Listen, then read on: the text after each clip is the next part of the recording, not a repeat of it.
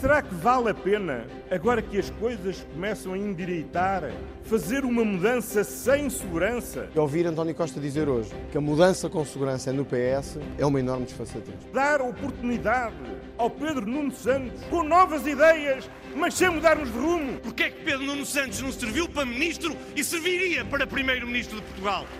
Não há voto mais útil do que votar em alguém em quem se acredita. Eu não vou dizer menos conversa, mais ação, porque eu até gosto da conversa, começa a vir. É o Oliveira que é o meu assessor de calceteiro, é o Rivas e é o do caminhão do Tino Móvel. O que é amar um país? A saúde não tem preço, a saúde não tem preço.